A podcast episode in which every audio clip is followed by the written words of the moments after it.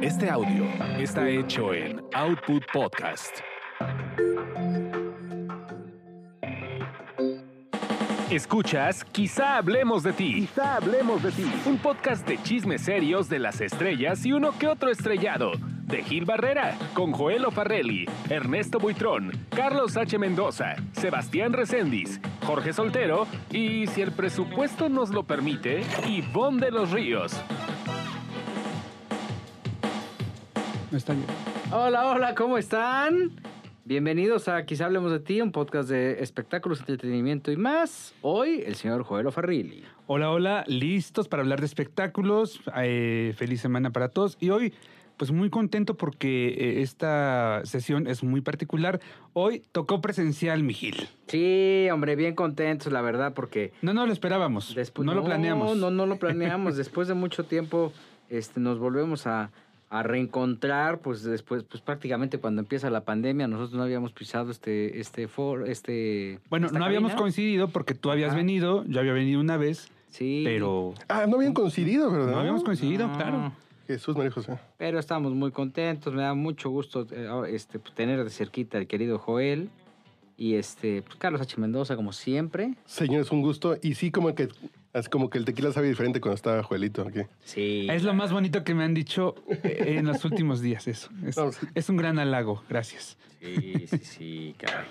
Oye, este, pues, eh, como, como, como bien dice la entrada del señor Lanzagorta, Joelo Ferrilli, que dice ahí Joelo Ferrilli, que está con nosotros.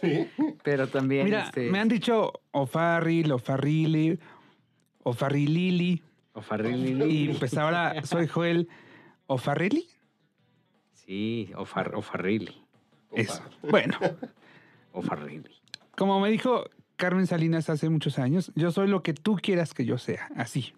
Yo tengo unas amigas que dicen lo mismo. Ah, caray. Tú, tú, yo puedo ser tu mamá. ¿De qué te habrás acordado? Colegiala, tú dime que yo soy quien tú quieras que sea. Pues muy bien, pues aquí estamos. Este, la verdad es que, eh, pues mira, hoy hay un. Podemos irnos con todas las noticias del día, pero yo creo que no hay una noticia más importante que el estado de salud de Carmen Salinas.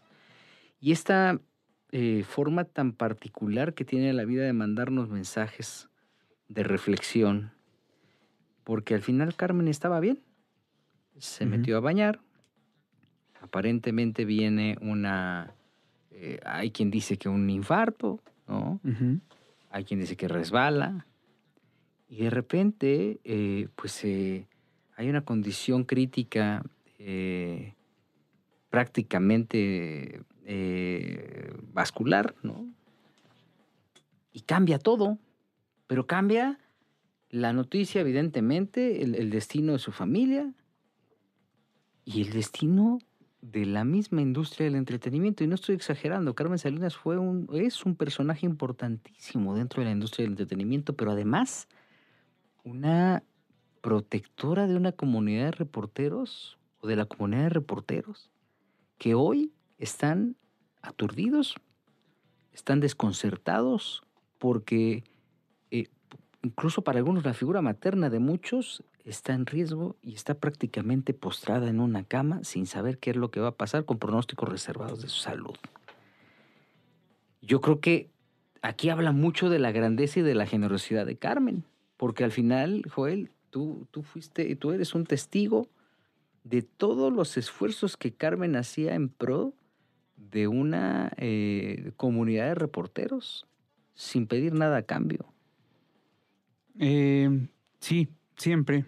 Eh, muchos años me ha tocado pues ser testigo y, y a veces de pronto participar o formar parte de, de muchas cosas, de muchos actos que Carmen hacía eh, en pro de algún reportero, de ayudar a esa persona o a la familia de ese reportero. Y, mm, y bueno, muchos se llegaron a saber en, en la industria, muchos otros no. Pero ella siempre ha estado para ayudar a, a prácticamente a quien se lo ha pedido del gremio. Ella eh, en algunas ocasiones recuerdo que ha bromeado conmigo, ¿no? Eh, diciendo que su casa del poniente de la ciudad Es una casita chiquita, muy bonita, eh, que es la casa del periodista. Porque eh, dice ella que puede llegar cualquiera de los reporteros, de los cámaras, de los fotógrafos a comer y es muy bien recibido. Y efectivamente. Em, así es. Eh, yo he llegado a contar en, en algunas comidas, eh, eh, hemos estado hasta 25 reporteros en un día normal, o sea, no en una fiesta, no, no, no, no, no. En un día normal, hasta 25 reporteros comiendo con Carmen. Como llegó Joel, muchas, va- varias generaciones, o sea, no solamente esta. ¿no? O sea, como llegó eh, pues la generación de los periodistas de los 50, 60, 70, El, el propio Chucho Gallegos, por ejemplo, Chucho ¿no? Gallegos, Gilberto Barrera. Carlos Montenegro, Edgar Galeana, eh, eh, Leopoldo Meraz, que no estaba tanto en, esa, en, en- en ese núcleo, porque él estaba haciendo lucha libre, no espectáculos. Este, el profesor Alfredo Ruiz del Río, en fin, toda esta vieja guardia que se encargaron de, de crear el hábito de, del entretenimiento en los periódicos. Todos y cada uno de los este, todos y cada uno de los eh, periodistas del- de esa época, 70s, 80s, pues estaban plenamente identificados con Carmen Salinas y visitaban a Carmen Salinas y comían con Carmen Salinas y, y entre todos hacían una vaca para darle de comer uno al otro, porque era una comunidad muy particular que entiendo, siempre Carmen estuvo enfocada en darle continuidad a eso que a ella la formó como profesional y la formó como ser humano. Eh, el característico, este logo característico de las chivas que está en la entrada del portón principal, que está en la parte superior, es el sello de la casa de Carmen. Eh, una casa ubicada en Verónica Ansúrez, Ujú. Este, custodiada por un policía que, o por una cabina, por una caseta de vigilancia que está al fondo de la, de la calle eh, Bahía de. ah, No recuerdo el nombre de la calle. Pero ahí esa caseta de vigilancia que Carmen puso gracias a las influencias que tenía y que obviamente le daba tranquilidad a toda la cuadra. Y enfrente vivía Pedro, ¿no? su hijo Al lado su hija. al lado su hija. Y luego, cuando eh, decide incursionar en el negocio de la gastronomía, su hija, con la casita de las sopas, pues... La es- casita de las sopas es de la hija de Carmen. Sí, claro. Qué Es- rico. es- este lugar es el... Pues un lugar que también recibe a gran, a gran parte de la comunidad de reporteros. Ya otra generación, Javier García, Arturo Pacheco, este, no sé si Alejandro Salazar, pero toda esta generación, Jaime Tespa, por ejemplo, este, pues acudían, estaban por allá. No estoy seguro de Jaime, pero ahí estaban. Mahue, de pronto también Mahue, Hernández. Esa- Mauricio Peña. Mauricio, por supuesto, Mauricio era sumamente Mauricio. allegado. Sí. Pero después, eh, y vamos, vamos a ir brincando de una era a otra, porque también la época en la que Carmen hacía aventurera era, pues, el palillo de los 90, 2000, de los, del 2000 más o menos, si no me equivoco. A ahí. partir del 97. Eh, y era la- eh, esta voz que le daba voz a los pobres y que hacía una denuncia este, muy eh, al estilo de la época de las carpas en nuestro país, directa contra los políticos corruptos, ¿no?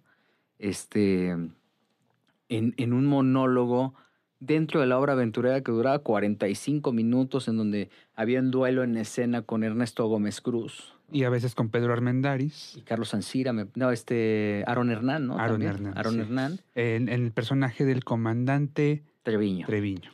Y entonces ahí este, ella lanzaba este, improperios contra todos los pinches corruptos, ¿no? Y todos los políticos, eh, en, en un país que no era México, ¿no? Entonces este, tratando de decir, no, es que son igual de corruptos en México. No, no, en otro lado. Pero además, lo que tenía era la pasarela, la, la pasarela de los eh, hombres de la política, ¿no? Todos estos personajes públicos. eh, Mario Delgado, que hoy, hoy día este, toman decisiones en, esta, en este proceso político, Mario. Delgado, Marcelo Ebrard, pero también Raimundo Collins, ¿no? Roberto Que- Campa. Roberto Campa, claro, este Manuel Aguilera Gómez. Osorio Chong. Sí, o sea, todos pasaron por ahí. Fayad también. Omar Fayad. Todos pasaban a ver qué decía Carmen Salinas.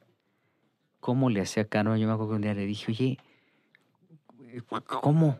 ¿Cómo le haces? Pues me leo los periódicos, ¿no? Y en la mañana veo la cuál es la nota del día y de ahí se aventaba el monólogo. Y un monólogo y un discurso fuerte, este, confrontativo y les decía sus verdades. Pero lo preparaba, lo escribía o nada más era así como de improvisación con la información y se soltaba. Nunca supe, fíjate, la verdad, cómo lo Yo pensaría hacía. que no. Eh, algunas veces lo llegaba, eh, llegaba a escribir un pequeño guion, digamos, con algunos temas que sacaba del periódico. Pero era nada más, haz de cuenta, este eh, eh, Fox y ponía la cita, ¿no? Y a raíz de eso, ella ya iba improvisando, improvisando, y podía improvisar. Yo le llegué a ver hasta monólogos eh, eh, de una hora, más o menos. De Porque una de pronto hora. cuando se apasionaba, se iba, se iba, se iba, se iba. Y de pronto cuando te das cuenta, ya había pasado hasta una hora de su participación. Sí. Sí, o sea, era, era impresionante. Luego- Un día en el Teatro Blanquita Gil, Ujú. eh, cuatro horas y pico de aventurera. Porque el monólogo de Carmen se fue extendiendo, extendiendo. ¿no? Sí, sí, sí, sí, sí. Eh, el, el- eh, era el monólogo y luego pues este aprovechaba cuando llegaba Roberto Campa, cuando llegaba este eh, este Roberto Madrazo que también estuvo por allá. La Bastida. Jesús Silva, eh, Silva Herzog. Este llegaba y lo sacaba a bailar. Vicente Fox, no sé, no recuerdo si fue. No, él no estuvo. Él no estuvo. el ingeniero Cárdenas, creo que sí llegó a ir cuando Ah. era, eh, creo que era... Jefe de gobierno. No, No, era candidato, era candidato. a, creo que a 2006. Ok. Sí, sí, porque era Y pasarela. llegó a ir también Andrés Manuel en su calidad de jefe de gobierno. Ajá. Sí. Con este, con esta también, pues este em- emblema que tenía tan eh, ta- ta- tatuado Carmen Salinas por parte del PRI, ¿no? Claro. Después fue, se volvió diputada, ¿no? Pero esas veladas en aventureras eran impresionantes. Cómo llegaba la cúpula pol- política, empresarial, Artística, por supuesto. artística, obviamente. Intelectual también, ¿no? intelectuales. Carlos Fuentes iba. Sí, sí, sí. Monsiváis, desde luego. No sé si le tocó a Monsi.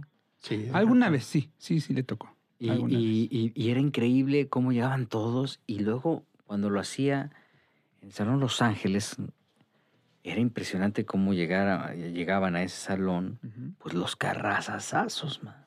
Y entonces afuera encontraba las escoltas y todo. En, el- México era diferente. Pero, pero veías a la gran institución hablando y dirigiéndose con total apertura y claridad. Y ese era Carmen. Pero después Carmen también tenía un poder eh, importante político que le permitió a varios compañeros reporteros adquirir su casa. Entonces ella se encargaba de decirle en su momento a Raimundo Collins, que fue muy allegado a ella, que- que- quien estuvo en el, en el Instituto de la Vivienda aquí en la Ciudad de México, oye, échale las manos a este grupo de reporteros. Y les echó la mano y tienen su departamento. Claro. Pero además, el poder de Carmen no solamente estaba ahí. Moviéndonos de épocas, insisto, no estoy hablando en orden cronológico porque hablar de ella es. Tendríamos que hacer muchísimos episodios de Quizá hablemos de ti. Pero también era un poder político importante y entonces con los delegados. Y entonces con los líderes en los mercados. Y entonces llegaba una Guillermina Rico y se identificaba con ella. Una Alejandra Barros y se identificaba con Carmen Salinas. Se, alineaban. Y es así, en algún momento, como Carmen la Madrina, una taquería que está en el Mercado Martínez de la Torre, en la colonia Guerrero, que se llama La Corcholata, Sí. propiedad de Memo Rojas, de la familia Rojas, este, a quien les mandamos un saludo, René, a Jesús. Eh, y entonces ellos deciden ampliar este negocio y entrarle con todo con el cobijo de, de Carmen Salinas. Y entonces cuando alguien de la delegación o alguien de la dirección de mercados este, osaba molestarlos, pues nada más era una llamada a Carmen para que Carmen le dijera al de mercados o al de vía pública o al de, perdón, a cualquiera otro de los este, funcionarios públicos de la delegación Cuauhtémoc, oye, mijito, pues échale la mano porque están trabajando.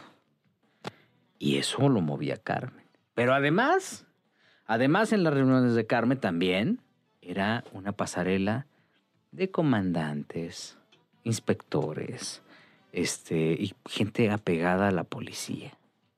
Porque en la cercanía que en su momento tuvo Carmen con Mario Munguía Matarili, uno de los columnistas de la nota policíaca más importantes que ha tenido este país, este, le permitía llegar ahí. Y entonces era común ver al querido Matarile, a, don Mario, pues en las eh, eh, en estas comidonas con, con Carmen, rodeado pues de los comandantes de la policía más importantes, sin contar el jefe de la policía en turno, que también se, alinea, se alineaba con Carmen.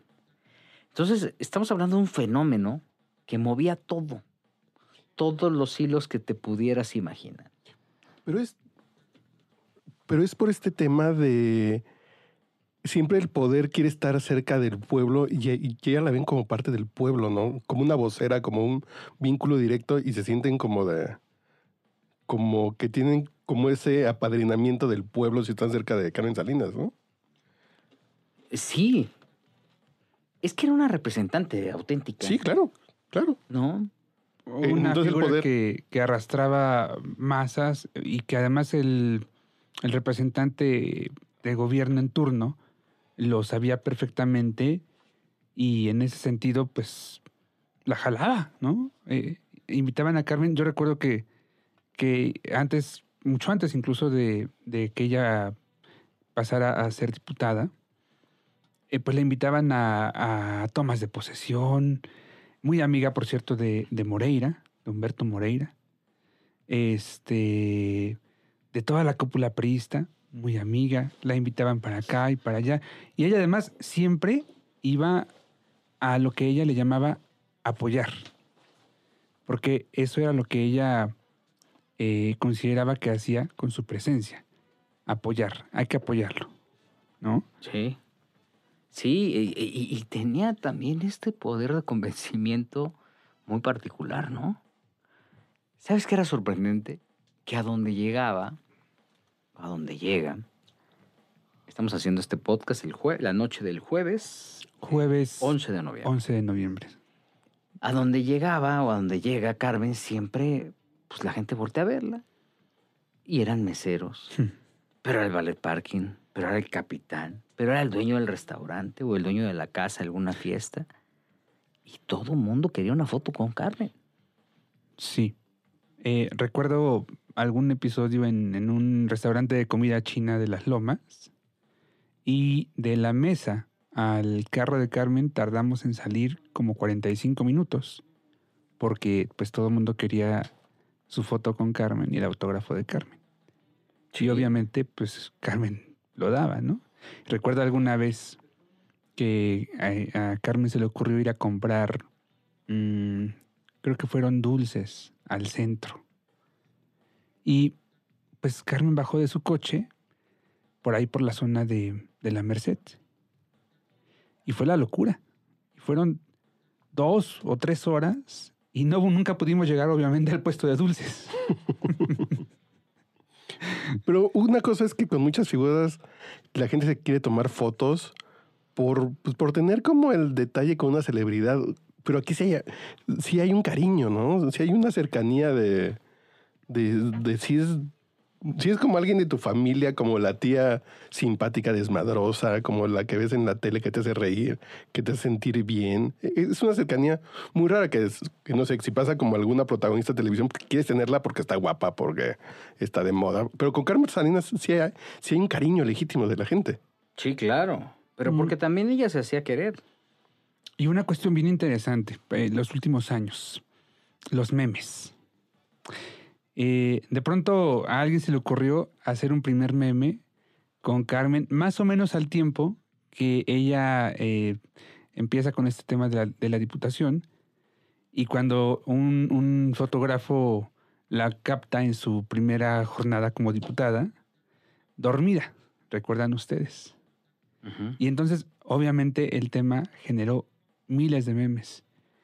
Y ella en aquel momento pues pudo incomodarse muchísimo, pudo enojarse, pudo hacer una rabieta, pero le dio la vuelta y decidió aprovechar eh, todo este tema del meme y incluso recuerdo que en algún momento mandó a, mm, a, agarró como que seleccionó los mejores memes que encontró en las redes y mandó a imprimirlos en playeras y los estaba regalando a la gente más cercana porque le gustaba mucho. Sí. Hay una. eh, la- la- el, el Teatro Blanquita no podría. La historia del Teatro Blanquita no se podría contar sin Carmen. El recinto cultural, artístico, popular más importante que tenemos en nuestro. que Ella le teníamos- dice- Teníamos. El Bellas Artes de los pobres. Sí, el Teatro Amargo, ¿no? En su momento. ¿fue Ujú. ese? Sí, ¿O el sí, sí. Teatro de la Ciudad es el que ¿No? era El? Teatro Amargo. era el Teatro Teatro Blanquita. Margo Su. Margo Su, que fue como pues, prácticamente la primera propietaria, ¿no? Y luego, este, pues Carmen mueve cielo, mar y tierra para reabrirlo, porque cae en una etapa muy compleja en la que por los dueños no se puede abrir, y ella lleva al presidente Salinas a abrir el Teatro Blanquita. Aparentemente había cierta cercanía porque el apellido de Carmen es Salinas Lozano. Él le decía Salinas. tía. Ajá. Sí. Y Porque don Raúl Salinas Lozano, padre de Carlos Salinas de Gortari, expresidente de México, pues tenía los mismos apellidos. Y esto lo hacía Carmen Salinas. Entonces, eh, se encargó de generar empleos. Cuando hizo la apertura de, su- de los estudios de Pedro Plasencia, Caína. Cainá se llama, que también están en, en la colonia Anzures, eh, pues era una fiesta y un jolgorio maravilloso, porque pues, ella lo que quería era generar empleos. A todo mundo le prestaba el estudio, quien se lo solicitara, sin ningún tipo de interés, más que que la gente grabara y pues este, sacara sus mejores gorgoritos y si en, lo sucesivo funcionaba, bueno, pues ya podía ella presenciar el nacimiento de una estrella. Y Cristian Castro, me parece, graba ahí eh, No Podrás, primeras, las primeras maquetas del primer disco de, Cristian. Y ahí, así como él, mucha gente. Y entonces era otra faceta que tenía Carmen, o que tiene Carmen. Las fiestas de las posadas en diciembre no podrían, eh, tampoco no puede faltar dentro de las posadas de los periodistas la figura de Carmen Salinas, porque cada, antes de, de que todos los eh, eh, compañeros nos- se fueran de vacaciones, pues tenían un paso eh, forzado a estas eh, posadas de Carmen Salinas, que se distinguían por una simple y sencilla cosa, una razón, los obsequios. Todos. Y había obsequios para todos. Y había computadoras, y había estéreos, y había modulares, y había este, cualquier cantidad de cosas. Para dárselo a sus, a, a sus eh, ahijados de la prensa.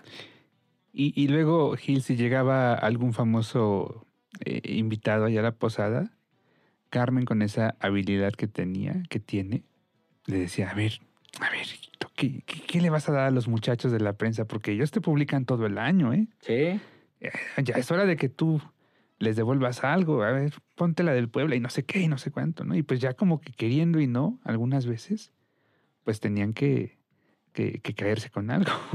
No solamente con ellos, también diputados, también el director de la oficina de no sé dónde, del delegado fulano de tal, también el comandante fulano de tal, también pues una televisión para mis muchachitos. Y entonces pues todo el mundo pasaba y se alineaba con doña Carmen. Hay una anécdota en, el, en la Carpa México, que ahí se llevaba a cabo aventurera, que con una de las aventureras eh, había un político, un funcionario público que estaba perdidamente enamorado de una de las aventureras de, de, de las protagonistas de la obra aventurera. Y entonces Carmen, con esa astucia tan particular que tenía, le decía, oye, mijito, es que te voy a decir algo, fulana de tal, omitiré el nombre por, por respeto, por las condiciones, Sí. este, le encanta eh, llegar temprano al, al- al- al teatro. Y, pero llega temprano y se aburre. Entonces, ¿por qué no, mijito, le mandas poner un Sky a ella y un Sky a mí? Pues para que ambos estemos distraídos. y entonces Raimundo Collins mandó poner el Sky en el camerino de eh, de la actriz y de Carmen Salinas. Y así una y otra y otra y otra Como- anécdota enfocada siempre en tratar de que la gente estuviera bien. De la mano en su momento del Chato Cejudo, Ujú. su asistente, su manager, su hermano, Su cómplice. hacían una, un binomio Yo te diría que su alma gemela. Un binomio perfecto, sí, alma gemela, pero era el binomio perfecto. Sí. ¿Por qué? Porque Carmen te apapachaba. Mijito, ¿cómo estás? Te abrazaba. Qué gusto, tu familia, no sé qué. Y el que veía el business era el chato. Y entonces el chato te entrevistaba para ver qué podía hacer profesionalmente. Entonces era el yin yang. Digo, en, en positivo, no, no, no quiero decir que uno negativo y otro positivo, ¿no? Este, este binomio que se encargaba de abordar y de tejer como, como a, a- a su medida las necesidades que el artista requería. Que no había tanto rollo, porque al final Carmen tenía tan clara la industria, tiene tan clara la industria, que, que pues este, sabía perfectamente cómo ocupar los, este, los, la- las notas principales. Este rollo de que opinara de todo era, era muy curioso, porque empieza, no sé si a ti te tocó, Joel, pero a mí me tocó cuando reporteaba, que tú llegabas a abordar a Carmen y Carmen te decía, oye, mijito, ¿ya viste el asunto de, de pues, tal cantante, no? Sí, sí, ya lo vi y es vergonzoso, ¿no? Tal cantante estuvo en la cárcel por impuestos, ¿eh? Es vergonzoso, Carmen, eso, pues qué, mala onda. ¿Por qué no me lo preguntas? ah, bueno, ok. Así te decía. Entonces avanzaba el evento y a la hora de que empezaba el chacaleo, porque esa era la fórmula, que en el chacaleo tú se lo preguntaras. Y entonces ahí es donde empieza a crear esa imagen de que opinaba por todo. Pero era tan- e- es tan brillante que te aventaba las- lo- lo- los anzuelos para que los reporteros lo mordieran. Sí, porque esa es estrategia de comunicación de relaciones públicas. De darle como el pitch, así de yo me quiero ir por aquí en la entrevista, ¿no? Y ella lo hacía de manera natural, y el talento que tiene. O te lo decía, oye, mijito, ¿ya viste que el, este, Lupita D'Alessio está haciendo esto? Sí. Está muy mal, ¿no? Y entonces te aventaba el anzuelo y te daba una buena respuesta off the record para que on the record tú se la soltaras. Y así lo hacía. Y eso le dio una, eh, una, una manera, se afianzó de una manera tremenda con, con, con todos los reporteros. ¿Cuántas veces saldrá a la semana Carmen Salinas en los programas de espectáculos hablando algo? Porque siempre sale, ¿no? Como una vez a A- la semana a- al antes menos. de la pandemia, antes de la pandemia, yo creo que entre tres y cuatro veces de los cinco días de la semana. Sí, sí, sí. Permanente, la vez permanente hablando y opinando de, que de lo que pasa en el mundo del espectáculo. Dando una opinión de, de Ninel Conde, de un divorcio, de un casamiento, de un chisme, siempre está ahí. Y te daba nota. O sea, ella ten- entendía perfectamente que el activo principal del reportero es la noticia, las historias. Y entonces ella se acercaba y te daba, te daba estas, est- estas este, perlitas para que tú pudieras explotarlas, ¿no? Claro. Me impactaba, me impacta de Carmen el vestuario, la ropa de Carmen. Todo estaba perfectamente bien hecha, a su, a su tamaño, a su medida. Ropa hecha para ella. todo. Claro. Y los prendedores, Joel. Estos prendedores que tenían la solapa del saco, que siempre, todos pues, costosísimos, ¿no? Perfectamente bien, bien trabajados, bien delineados. Y así Carmen aparecía, podría aparecer con un este, eh, corte maravilloso, carísimo, ¿no? Este, una tela de mucho lujo. Ah, eh, a- algunas veces eh, las telas con las que Carmen viste eh, son traídas de España o de Italia. ¿Sí? Sí. Ah, Pues- y, y- y a mí me sorprendió mucho en esta telenovela de Hasta que el dinero nos separe, que le copiaban los trajes a la reina Isabel. Eh, esa era la idea justamente. Esa era la- ¿no? y, eh, y era muy gracioso porque son trajes que usa la reina Isabel y los usaban de vestuario Carmen Salinas en la telenovela y era muy gracioso. el- Y el en tema. realidad, eh, Carmen, en el, guarda- en el guardarropas de Carmen puedes encontrar trajes para toda ocasión. Que si para la noche, que si para el evento del PRI, que si para el evento del PAN, para aquí, para allá, que si para el bautizo. Y encuentras el traje sastre mm, eh, blanco, pero también con la bolsa de marca, del mismo color, pero también los, eh, las zapatillas o los zapatos pero también los aretes, pero también los anillos y el prendedor, por supuesto. El recuerdo que, que Carmen eh, guardaba para sus difuntos era impactante. Una fotografía por cada uno de ellos. Y el- el- el- la, la manera de recordarlos, los rezos, ¿no? El hecho de, de tener perfectamente bien definidos sus puntos de fe, ¿no? Ser altamente religiosa. Creo que al final la hacían más humana, ¿no? Mucho. eh, guardaba un, yo diría que hasta una veneración a sus difuntos.